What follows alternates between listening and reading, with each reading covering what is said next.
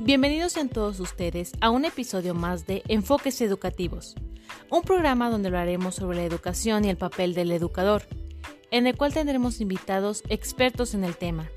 Atentamente, Universidad Pedagógica Nacional, Unidad 112. Recuerda que puedes contactarnos vía telefónica al 461-612-5716. También puedes encontrarnos en nuestra página de internet www.upncelaya.edu.mx. Nos ubicamos en Avenida Irrigación 144, Colonia Alfredo Vázquez Bonfil, Celaya, Guanajuato. Educar para transformar.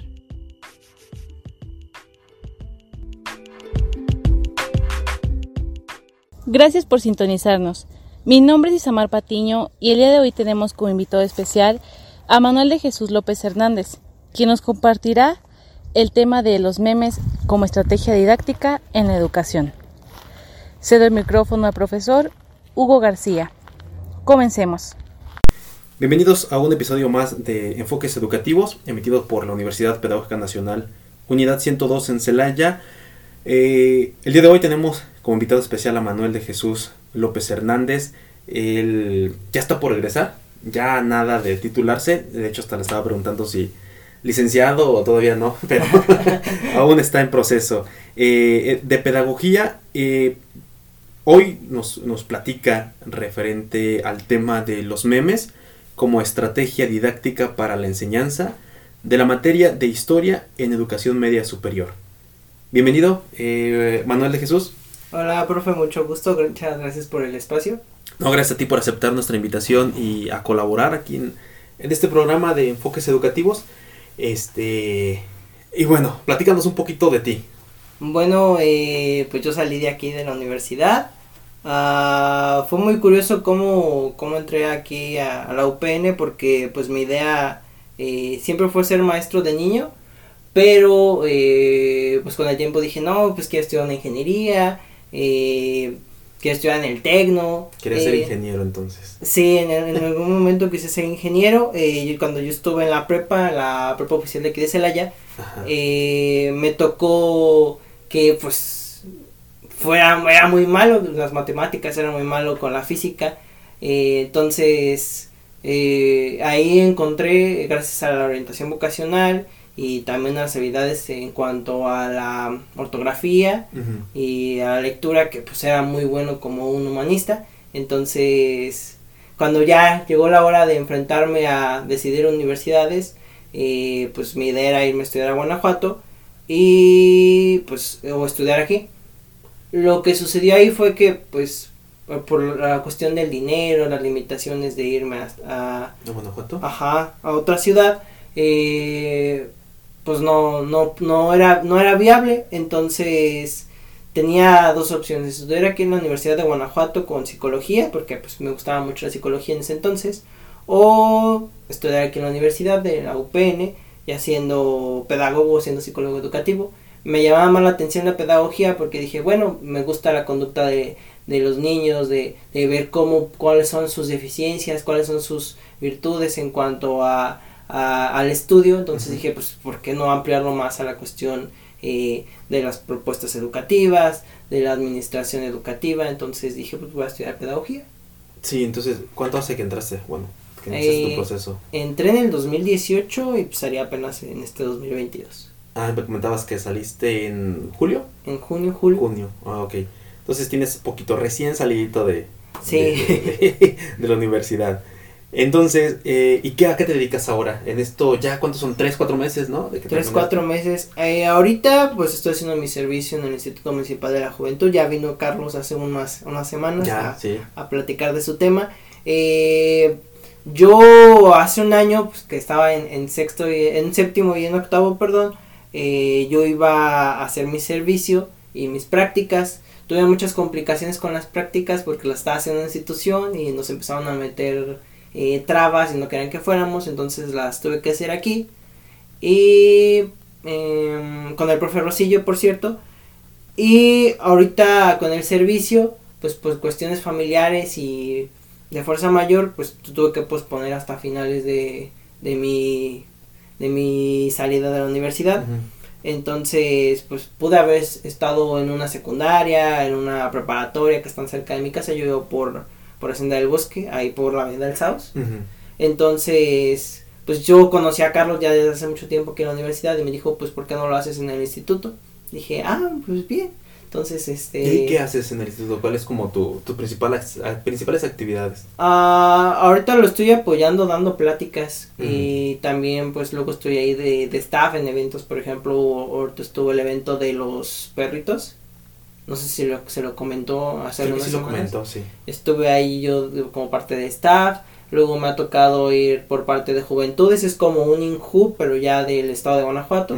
Entonces, he estado ahí haciendo pues ahí mi servicio como staff, dando pláticas, eh, ayudando a la cuestión de pues eh, replantear lo que muchas veces este quieren llevar a cabo, por ejemplo, eh, modificado presentaciones para que sean más atractivas y pues más este concretas a la hora de explicarlas y pues llevar a cabo a lo mejor alguna dinámica para reforzar los temas vistos. Entonces, prácticamente sí estás aplicando lo que aprendiste en tu carrera, ¿no? Sí. Sí, es aplicable.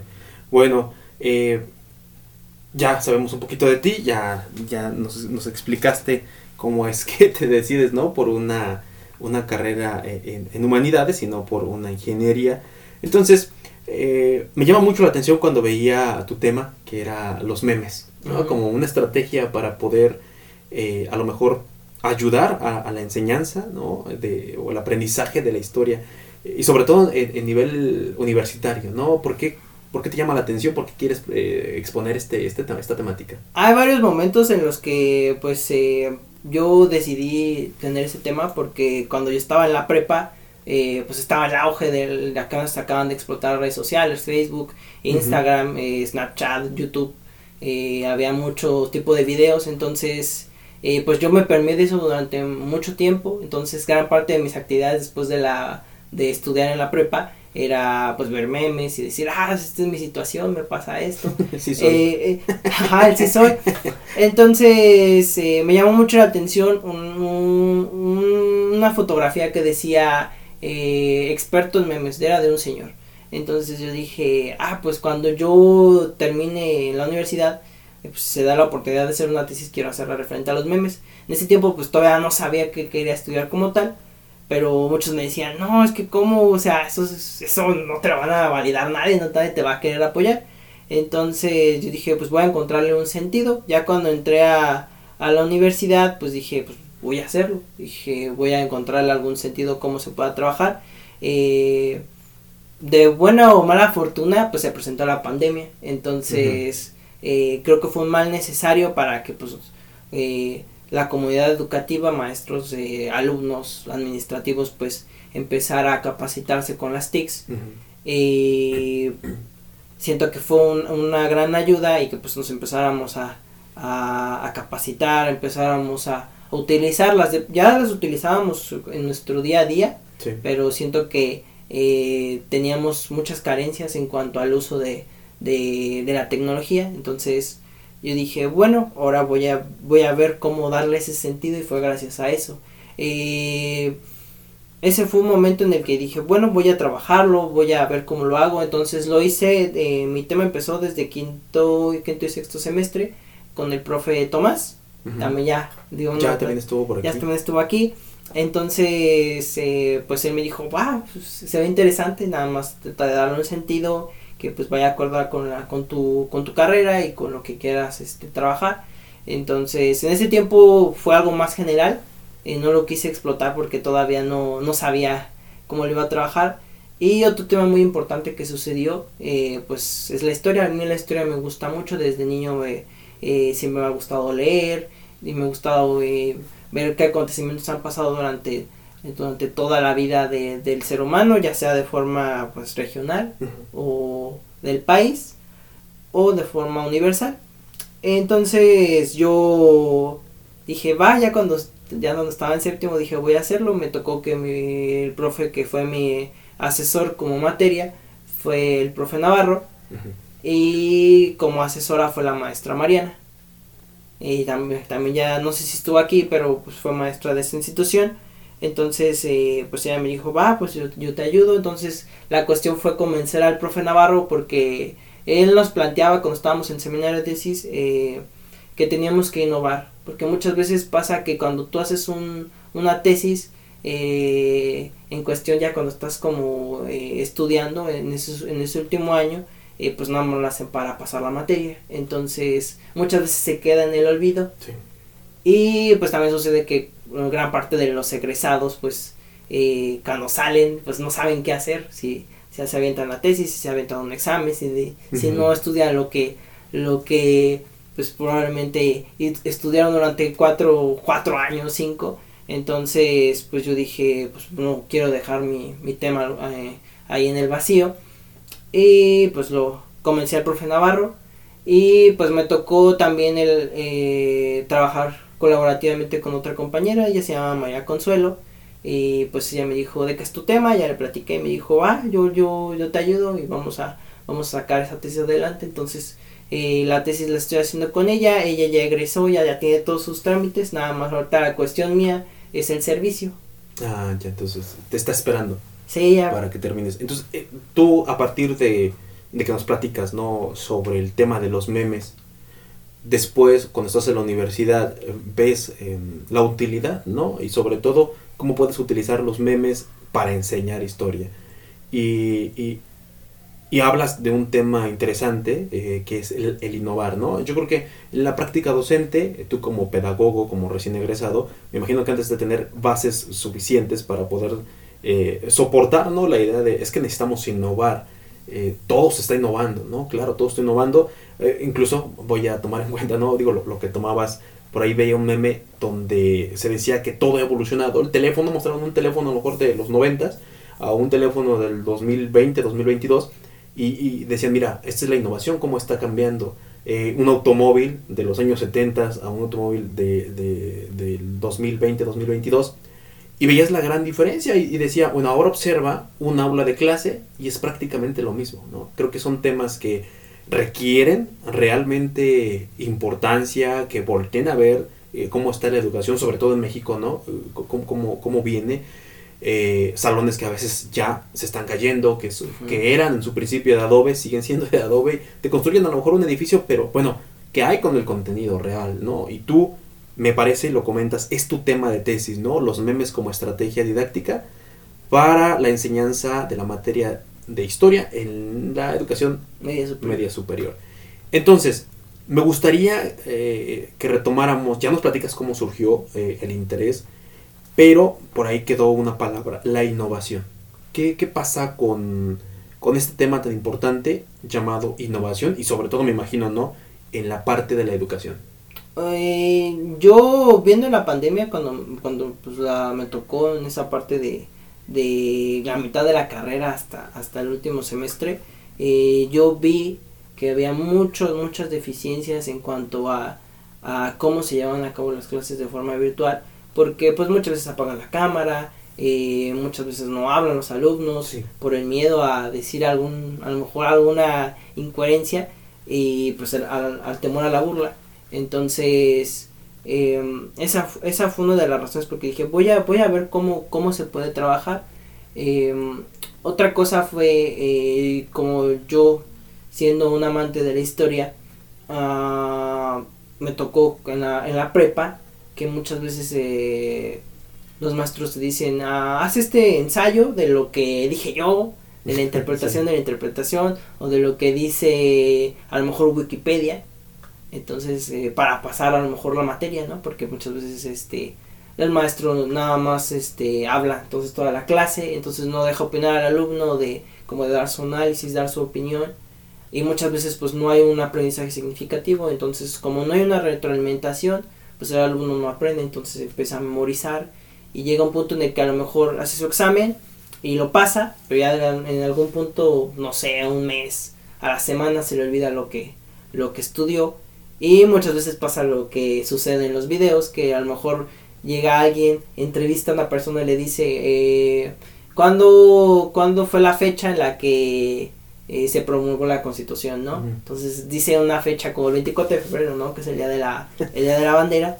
cuando realmente es el 5 de febrero. Entonces, eh, muchas veces pasa eso, ¿no? La gente no se acuerda de, de, nuestra, de nuestra historia, de los antepasados, no tiene una identidad eh, como mexicano. Como mexicano, un sentido de pertenencia, entonces muchas veces pasa esto. Y bueno, eh, Manuel, ¿cómo, no sé si nos quieras platicar cómo es que tú desarrollaste tu tema, cómo lo abordaste eh, en cuanto al contenido, ¿no? Me imagino que tú realmente tienes una estrategia o, diseñaste una estrategia para la utilización de, los memes. ¿Cómo, sí. ¿Cómo es? Eh, primero nosotros, Consuelo y yo, lo que hicimos fue hablar del problema de los antecedentes que, que, que suceden en cuanto a las TICs eh, referente a los memes y en cuanto a la materia de historia. En esto me refiero a la educación media superior. Eh, entonces, nosotros investigamos, pusimos esto como un planteamiento del problema y ya después pues empezamos a hablar de la historia, qué tipos de historia existen, eh, está la historia de bronce, la historia científica, la narración histórica, eh, la historiografía, la microhistoria, entre muchas otras. Y después ah, explicamos el por qué, el por qué se enseña actualmente como, como una materia que a lo mejor está muy infravalorada, eh, como una forma de, de pasar la materia. Entonces, esa, ese fue nuestro primer capítulo. Ya después en, eh, en, el segundo y el tercer hablamos en cuanto a los memes y cómo, cómo se pueden cómo se pueden aplicar en la educación, es como, como un potencial. Nosotros lo que eh, planteamos en la tesis es que eh, el aplicarlo como una estrategia didáctica no quiere decir que las otras estrategias no sean tan importantes o que las tengamos que erradicar, sino una forma de, de que se complementen muchas cosas porque siempre son el hacer un resumen, hacer un cuestionario eh, y nunca se queda de forma significativa en nosotros. Eh, pasa lo que muchas veces plantea Paulo Freire eh, con la educación bancaria. Él, él dice que son como frasquitos. Cada alumno. Cada alumno es un frasco y le vas llenando papelitos, papelitos, papelitos. Entonces, llega un punto en el que le vas a quitar ese papelito y, le, y realmente no, no aprendió nada, es un frasco vacío. Eso es una forma que él habla como para un control, eh, un control autoritario hacia el alumno y hacia, y hacia las personas. Y sí, es muy cierto.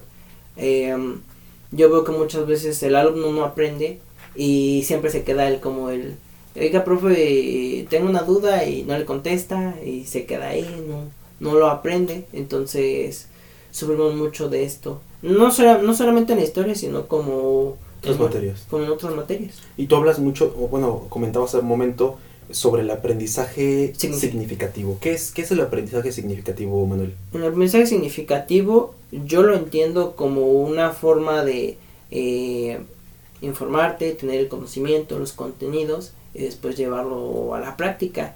En este caso, eh, con la historia, eh, que no solo se quede en memorizar, sino en acordarte de qué sucedió realmente con, no sé, la independencia, la revolución, darle tu interpretación, darle un análisis y una crítica, porque muchas veces dicen que la historia tiende a repetirse, sí. porque no nos acordamos. Entonces, sucede mucho tiempo, por ejemplo, con las guerras, las guerras, eh, estuvo hace un tiempo lo de la guerra de, de Ucrania y de Rusia, sí. entonces eh, ¿Cómo abordas esto con el alumno? Pues planteándole, o sea, ¿por qué pasa esto?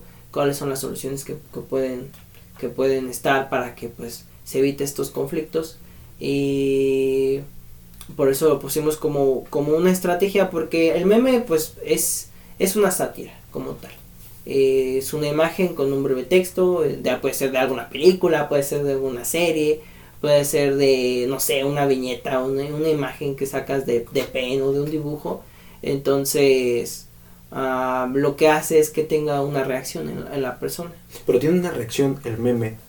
Y, y quiero ahorita a ver si podemos hacer el enlace de, del aprendizaje significativo, porque me imagino que el meme tiene esta característica, ¿no? De que va a significar algo, pero la, la pregunta es, ¿Significa algo el meme o es algo significativo para el sujeto porque tiene un contexto? Es decir, ¿es necesario el contexto del meme sacado de la película, de la caricatura, de un evento social que haya, haya pasado? Eh, tiene la característica para hacer un conocimiento este, significativo que conozcas el contexto o puede ser cualquier meme inventado por ti que nadie lo conozca. Es como decir, es un chiste local, nadie lo entiende. Sí, pues eh, los memes ahorita están sin contexto muchas veces. Anteriormente, hace unos 5 o 6 años, había un meme cada mes, ¿no? Eh, por ejemplo, no sé, el de Elsa, del zapato. Eh, eh, también estuvo mucho de moda el, el, meme de, ay, soy yo, que era de un periodista, ¿no? Si no me recuerdo. Entonces, pasaba esto, ¿no? Pasaba un meme cada, cada mes, cada semana. Y ahora es cada día, dependiendo del acontecimiento que suceda. Se saca de todo, desde que su Cruz Azul o el Atlas ganaron después de veintitantos años, o desde que se murió la reina Isabel. Entonces, eh, el contexto ya no es tan necesario. Obviamente tiene que haber coherencia de lo que quieres plantear, eh, la situación, con, con, la frase o con la imagen alusiva, para que pues tenga esa coherencia y pues tenga eh, una significancia en, el, en el estudiante o en la persona que lo está viendo. Y por ejemplo, si tú eres maestro de un grupo, puedes hacer un meme sobre una situación del grupo y utilizarla sobre un aprendizaje o un evento histórico para lograr en los alumnos un conocimiento significativo y que no sea como lo comentabas, ¿no? De lo que comentaba Paulo Freire, de que los alumnos son como un frasco que metes un papelito y en el momento que el, que el docente o el que llena el frasco quiere sacarlo, ya no está el conocimiento. Y es a la inversa, ¿no? Que, que realmente se tenga un sentido sobre, lo, sobre ese conocimiento nuevo para que no le puedes quitar el papelito porque ya lo ha adquirido, ya es significativo, ya forma parte de, su, de su, ¿qué será? su conocimiento, de su saber. Sí, de hecho, lo que pasa muchas veces cuando vemos un meme, eh, nos acordamos mucho de la frase y después lo relacionamos con una situación. Em, lo que sucede ahorita en la educación, pues es que pues muchas veces no, no, se, no se aprende significativamente porque estamos como en, eh, tengo, que, tengo que hacer esta tarea para pasar la materia, tengo que hacer este examen para pasar la materia, entonces memorizamos la información y se queda solo ahí. Entonces aprendemos más gracias a las redes sociales actualmente, ya sea con los podcasts como este, eh, ya sea con un video, ya sea con alguna actividad dinámica en línea, por ejemplo el Kahoot. Entonces, los memes creo que también pueden, podrían servir como una herramienta para el aprendizaje. El alumno, pues, si le pones una situación, se va a acordar muchas veces. Nosotros en el, en el trabajo, lo que hicimos fue hacerlo en la prepa oficial, eh, hacer ese experimento. Y aplicamos en una muestra con un grupo, eh, gracias a un profe que se llama Mariano. Eh, ahí le mando un saludo si, si nos escucha. Seguro te escucha. Eh, lo que hicimos fue hablar con ellos y nos decían, eh, yo no aprendo tanto con, con, líneas de tiempo, con lo que dice, porque muchas veces ocupan tecnicismos, y no solo él, a lo mejor cualquier otro maestro ocupa muchos tecnicismos, palabras muy rimbombantes. Claro. Entonces, eh, el alumno se queda así como de, ¿qué me está diciendo? Si no entiendes la palabra y por ende no entiendes todo lo, el sentido, ¿no? De la frase. Aparte no, no hacen un hilo de, la, de las situaciones en las que va, un, seguimiento como tal. Entonces eh, aplicamos esos memes de, un tema, creo que era la, eh, los movimientos de Mesoamérica antes de la conquista española. Sí. Y pues ellos nos contaban, ¿no? De em, qué pasa con Tenochtitlán, qué pasa con, eh, con Quetzalcoatl, ¿no? Todos esos acontecimientos de la noche triste. Y lo que hicimos fue hacer memes. Para, para, pues para darle un aprendizaje significativo al alumno. Y ellos nos decían, ah, pues está muy bien, eh, siento que aprendí mejor, pues gracias a las imágenes, eh, ocupamos muchas veces imágenes de Esponja, de los Simpson, eh, alguna otra frase peculiar, hubo un tiempo en el que ponían un cielo con unos ángeles y un monito cualquiera que decía no te tocaba carnal, por ejemplo.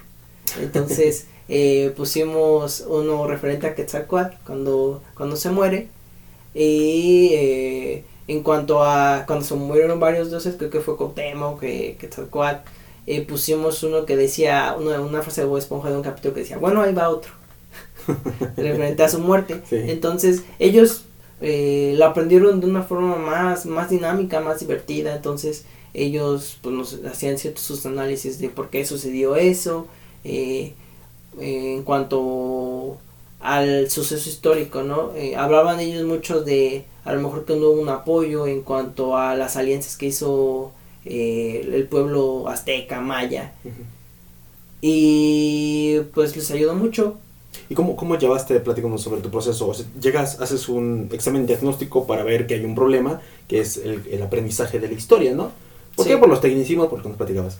Entonces llegas, haces tu intervención, ¿sí? Eh, aplicas lo que tú diseñaste en tu tesis, tu propuesta, y, evalúas. ¿Qué pasa con la evaluación? ¿Qué, ¿Qué, te arroja? ¿Qué dices? Si hubo un aprendizaje a partir de la utilización de esta herramienta eh, o no hubo.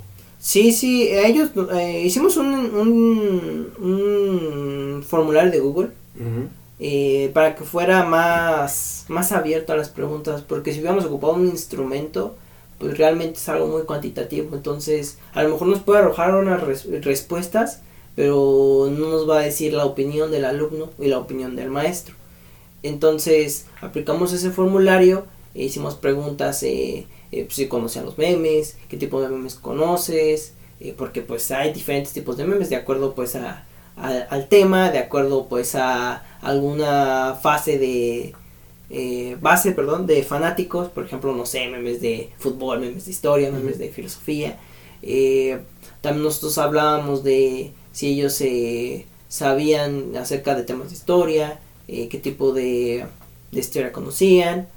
Y pues nos empezaron a arrojar las respuestas muy abiertas. Entonces ahí empezamos a hacer como eh, respuestas que fueran eh, en relación a las de los demás estudiantes. Entonces encontramos muchas veces lo que nosotros planteamos en nuestro trabajo. Eh, dejan resúmenes, dejan cuestionarios, hacen exámenes, no se retroalimentan los temas, se pasa muchas veces para, para aprobar la materia.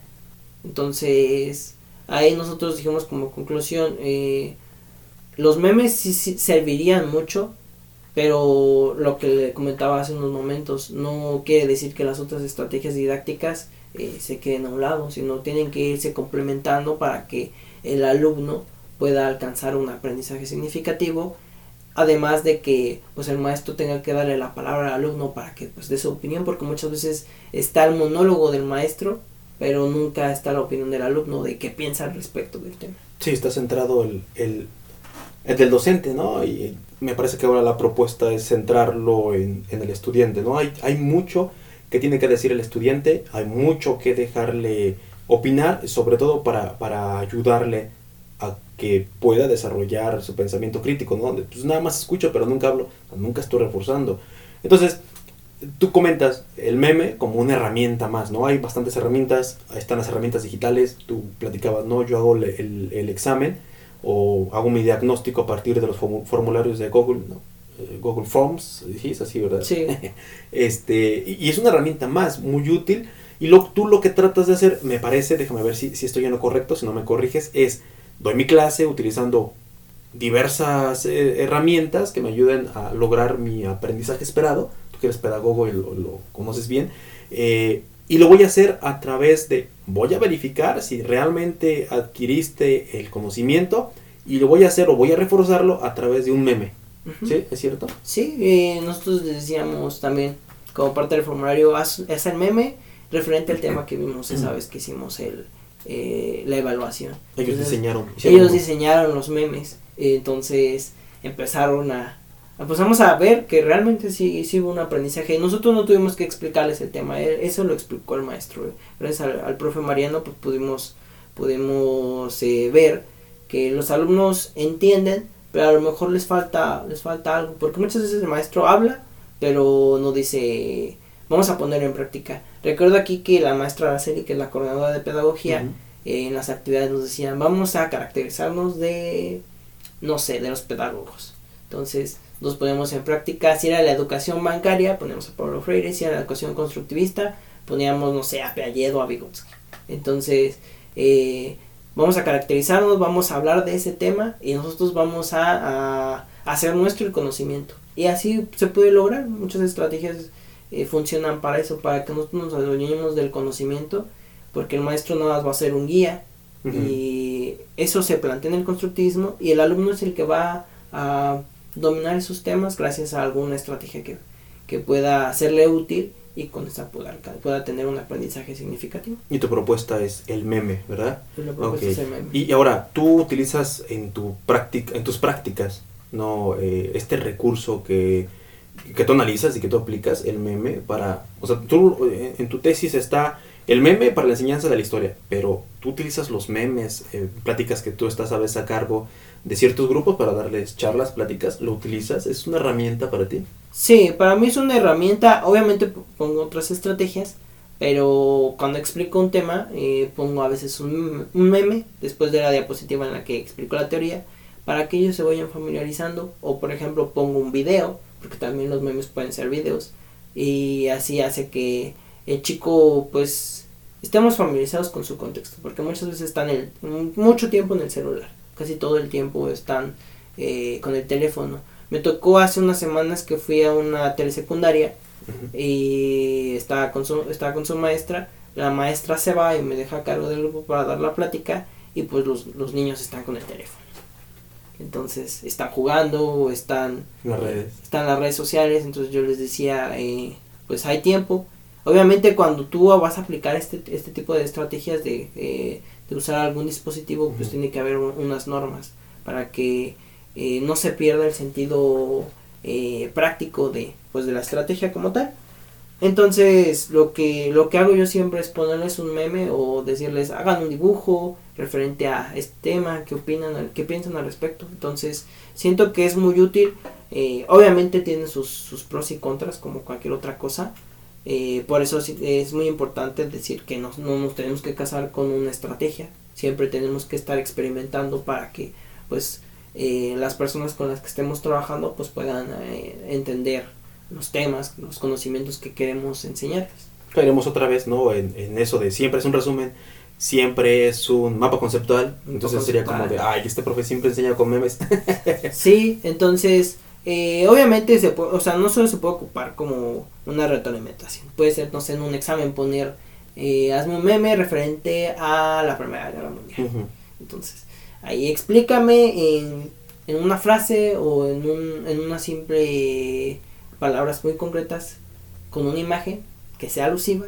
Eh, que, ¿Qué sucedió en la Primera Guerra No, imagínate tratar de resumirte lo que sucedió en la Primera, Segunda Guerra Mundial o un evento histórico, el que sea, ¿no? La caída del Imperio Romano, no sé. Eh, representarlo en un meme, imagínate la capacidad para poder eh, sintetizarlo, ¿no? O sea, en una palabra, una frase, en una imagen, dime lo que pasó, ¿no? Sería, es realmente eh, poner en juego bastantes capacidades del estudiante, porque, digo, no, ¿cómo podría yo sintetizar la Primera Guerra Mundial en un meme? O sea, realmente requiere ingenio y conocimiento. Sí, requiere mucha creatividad los alumnos y pues todas las personas tenemos mucha creatividad, pero no sabemos cómo explotarla. Eh, lo que muchas veces sucede es que pues nosotros tenemos el conocimiento, pero muchas veces no lo ponemos en práctica. Entonces, eh, creo que con los memes se puede trabajar en eso. O sea, puedes tú sintetizar mucha información en un meme. Puede ser eh, en diferentes contextos, con una situación muy determinada o muy particular con una frase que sea muy alusiva y, se puede hacer eh, y creo que pues es muy importante pues que el alumno eh, pues lo, dejemos dar su opinión que pueda dar un análisis porque muchas veces era lo que mencionaba. El, el, el profe pues es el que habla pero el alumno pues se queda así como de eh, pues qué me está diciendo yo quiero preguntarle pero tengo miedo a que pues se burlen de mí o que el profe no me no me haga caso. Entonces si tú le das una interpretación y le das la oportunidad al alumno de que pueda dar su opinión y, y su análisis, pues va a ser más jugoso la dinámica de la clase. Sí, sobre todo que el docente cree, ¿cómo le llaman? Espacios, ¿no? De, de, de cómo, cómo es la, la palabra, espacios de conocimiento. Espacios de conocimiento y también eh, en la pedagogía se habla de un receso pedagógico. Los recesos pedagógicos es una forma de interactuar con el alumno para que el espacio se haga más ameno. Entonces, eh, serviría como un, receso pedagógico porque el alumno va a sentirse que la materia no va a ser tediosa, eh, que es divertido, le va a parecer interesante y atractivo. Sí, sobre todo porque en universidad no es de 50 minutos como lo tenemos planteado en educación básica, ¿no? Ya son módulos de dos horas. De dos horas, incluso muchas veces llegan a ser hasta cuatro horas. Imagínate, ¿no? Entonces, eh, a lo mejor puede estar muy buena la clase, pero realmente la monotonía de un maestro que está hablando es, es, ah, es, pesado, ¿no? Realmente tiene que haber bastantes estrategias y una de tu propuesta pues puede ser entonces el meme, la implementación del meme en diferentes momentos, ¿no? Como abrir, como cerrar, como introducción, como no sé. Sí, puede ser, sí, puede ser parte de, de todo este proceso de, de, clase o puede ser como una manera de evaluar y que pues eh, ellos a lo mejor puedan hacerlo para eh, ver si aprendió o no y a lo mejor para un examen que puedan ellos hacer un meme o decir, eh, a ver, esta frase y este meme de, qué tema tiene que ver, ¿no? Y ellos pueden ponerlo. Y oye, sí, el tema de, es una imagen, no un meme, pero no sé si, eh, ya ves que se ha puesto mucho de moda ahora el famoso TikTok, ¿no? Que incluso pues, los memes los encontrábamos en Facebook, pero Facebook ya como que se empieza a hacer, eh, no obsoleto, pero ya como que solamente los, los viejitos de mi edad utilizamos Facebook, ¿no? Ya no es tan normal, incluso hubo una resistencia para poder descargar y, e instalar en tu, en tu móvil, ¿no? la aplicación de, de, de, Instagram. De Instagram, la aplicación, no, el, más reciente de TikTok. No, incluso pues, no, no era tan bien visto, como que se, hubo una resistencia, pero ya es tan común, ya no son imágenes, ahora ya, no sé si decirlo evolucionamos, pero ya son videos, ¿no? Y que ya llegan a clase porque me ha tocado, y profe, este, yo vi en TikTok esto, de, ay caray, a ver, espérame, este, quién lo dijo, porque lo dijo, cómo lo dijo, entonces, realmente son cápsulas informativas. ¿Tú no quisiste abordar este tema? ¿No era doc, no estaba muy, no tenía mucho auge? ¿O, o por qué te quedaste con el meme y no con los videos? Eh, de hecho, los memes, nosotros hablamos de que hay diferentes tipos. Están los memes que son las viñetas, que eran los que aparecieron cuando eh, empezó Facebook, o los foros de 4chan, de em, MySpace, ¿no? Eh, son aplicaciones que a muchas veces ahorita a lo mejor un joven no conoce. A lo mejor Facebook probablemente. Porque ah, yo sí conocía MySpace y ¿cuál era el otro? Ya muy viejo. Hi-Fi también. Hi-Fi. Hi-Fi. eh, eso fue como inició. Y de hecho se le empezó a acuñar el meme gracias a Richard Dawkins, él fue el que el creó el término. Él habla de, de un gen. lo que hacen los genes, pues se van compartiendo, ¿no? O sea, se, se van viralizando. Él dice que el meme se comporta como un virus porque pues va infectando a las personas. Entonces lo que el meme hace es eso, empieza a compartir y empieza a generar emociones en las personas. Ya sea porque lo están compartiendo, porque lo crean, entonces, eh, gracias a él, en ese tiempo, creo que fue en 1982, si no me equivoco, él lo acuña, él, él, habla del término y desde que se crea el Internet como tal, pues empezó a dar esos, esos primeros antecedentes. El primero fue las viñetas con el periódico, con las revistas y con la creación del Internet y de los foros empezó a, a viralizar los memes llegó un punto en el que te pasó de ser una simple imagen a tomar fragmentos de a lo mejor de una película, de alguna serie, de algún, no sé, un partido de fútbol, de alguna frase que se quedó en el colectivo de las personas. Y después, gracias a, al TikTok, al Instagram, pues empezaron a hacer videos, ¿no? y se empezó a generar un espacio más grande para las personas en cuanto a poder hacer memes. Ahorita lo que ocupan los, las personas, pues a lo mejor pueden ser eh, desde las mismas aplicaciones que tenemos en el celular, eh, ya sea una galería, ya te da la oportunidad de editar y de poner un texto, eh, las historias de Instagram, de Facebook.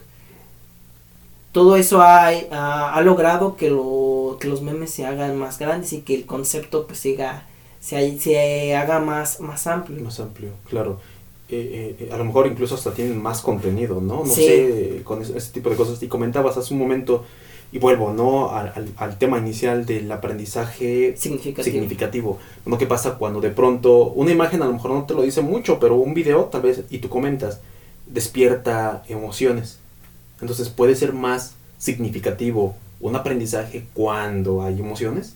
Sí, sí. Lo que muchas veces pasa es que si el alumno eh, no pregunta, pues eh, ahí se queda, ¿no? El aprendizaje.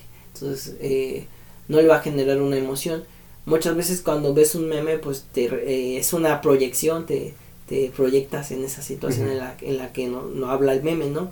Entonces va a generar un sentimiento y va a generar un aprendizaje el meme. Sí, el meme te ríes a final de cuentas. El meme te ríes, haces como una crítica de por qué pasó esto, o sea, por qué me pasó esto a mí, ¿no? ¿Por qué me caí de las escaleras? Y pues, se están burlando ahí.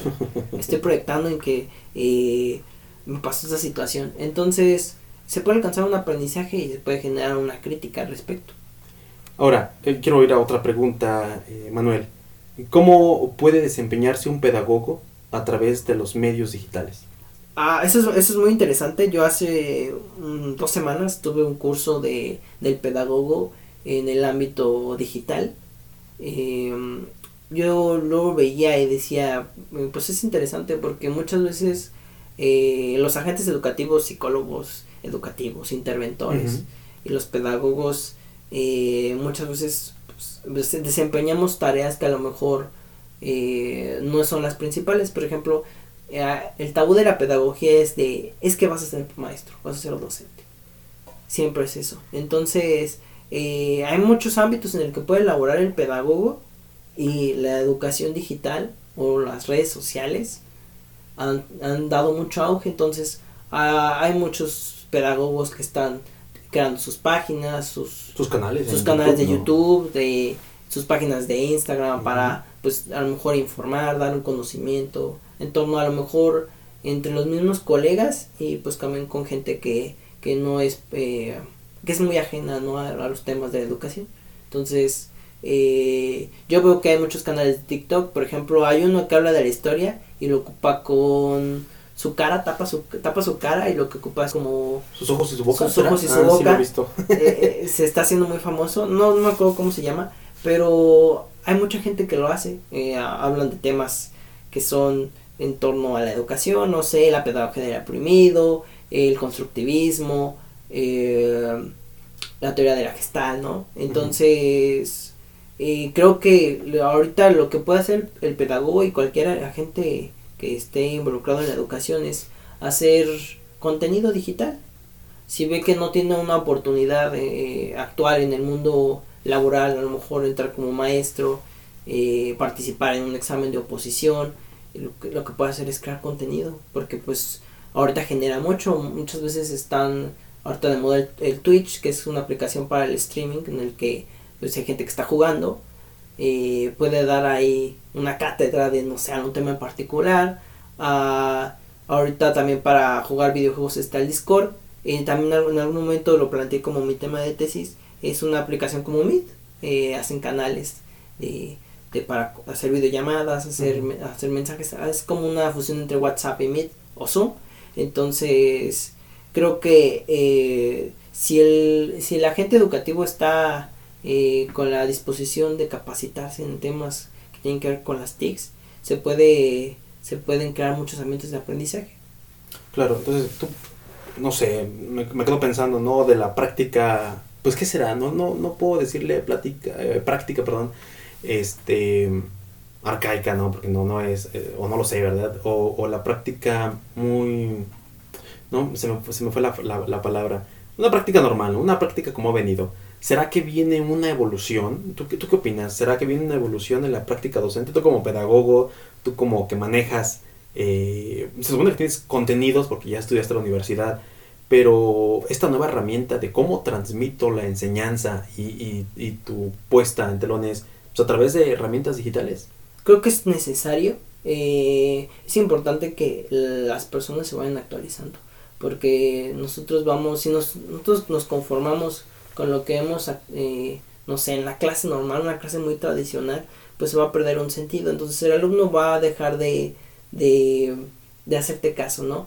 Eh, de por sí dicen que cuando das una clase tienes que tienes que tener atentos a los alumnos durante 20 minutos porque después se pierde la, la concentración, la concentración del alumno, eh, lo que se puede hacer es esto, ¿no? Tratar de hacer, hacer una, nuevas estrategias que le llamen la atención al estudiante. Yo hace tres años antes de que empezara la pandemia, eh, la maestrada lo que hizo fue meternos a Classroom. Mm. entonces, cuando pasó la pandemia estábamos ya familiarizados con la, con la aplicación. Entonces, es importante que pues empecemos a, capacitarnos, tanto alumnos como maestros, al uso de herramientas digitales. No porque no porque sea algo que se tenga que aplicar por siempre, sino porque tenemos que estar jugando con las herramientas digitales y también las herramientas que tenemos a la mano, las tangibles.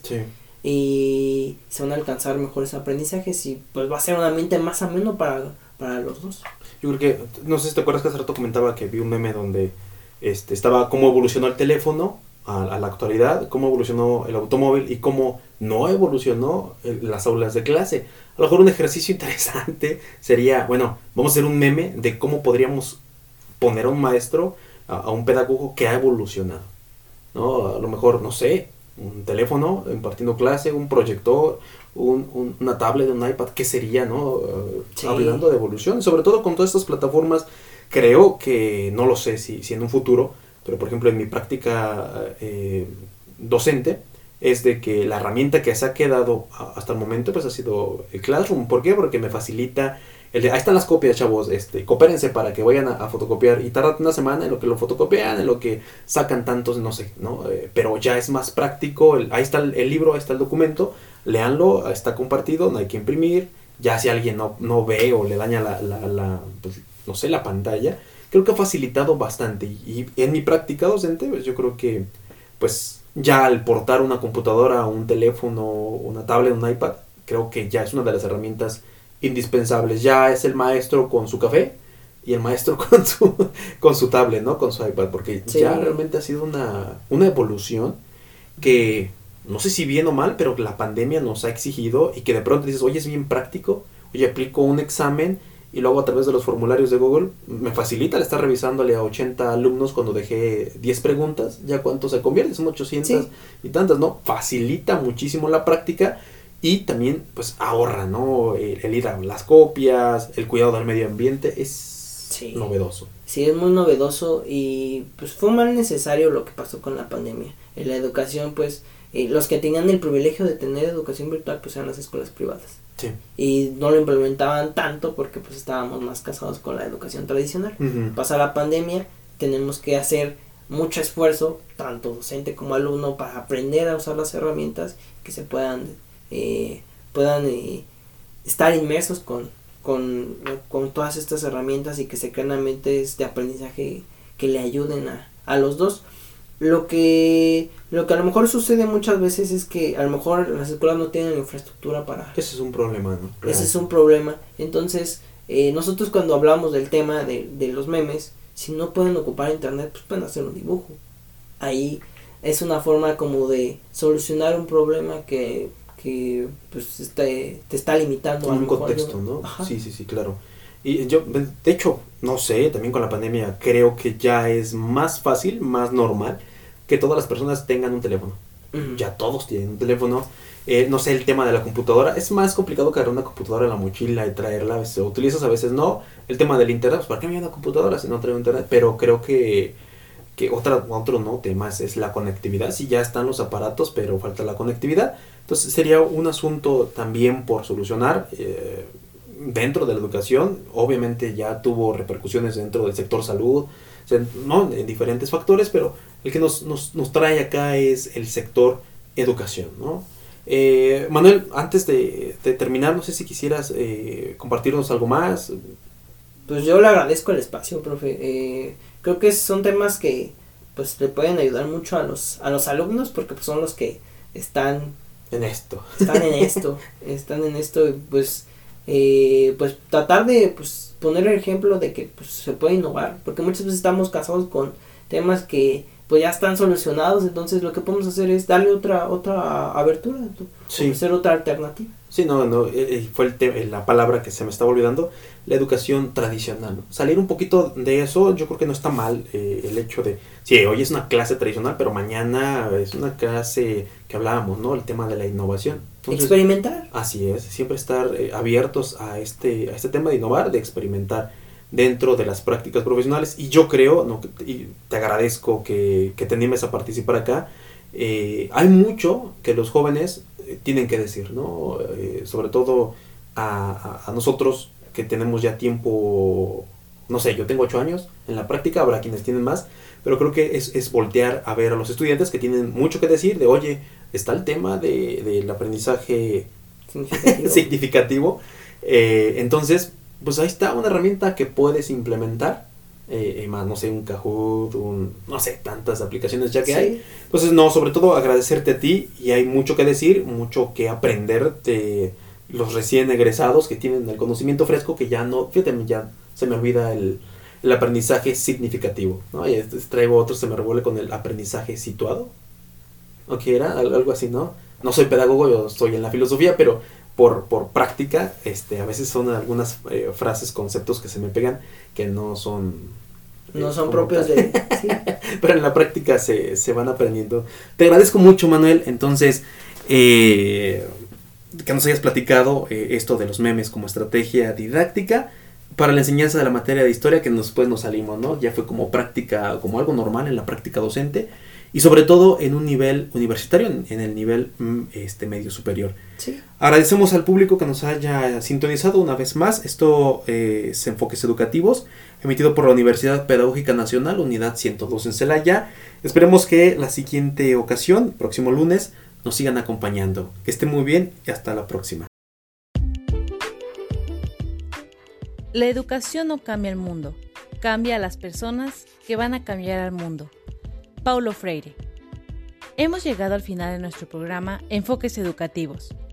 Recuerden seguirnos en nuestra página oficial de Facebook, Universidad Pedagógica Nacional, Unidad 112, Celaya. También puedes encontrarnos en Spotify como Enfoques Educativos. No olviden sintonizarnos todos los días lunes en su estación 89.9 a partir de las 10 de la mañana. Hasta la próxima.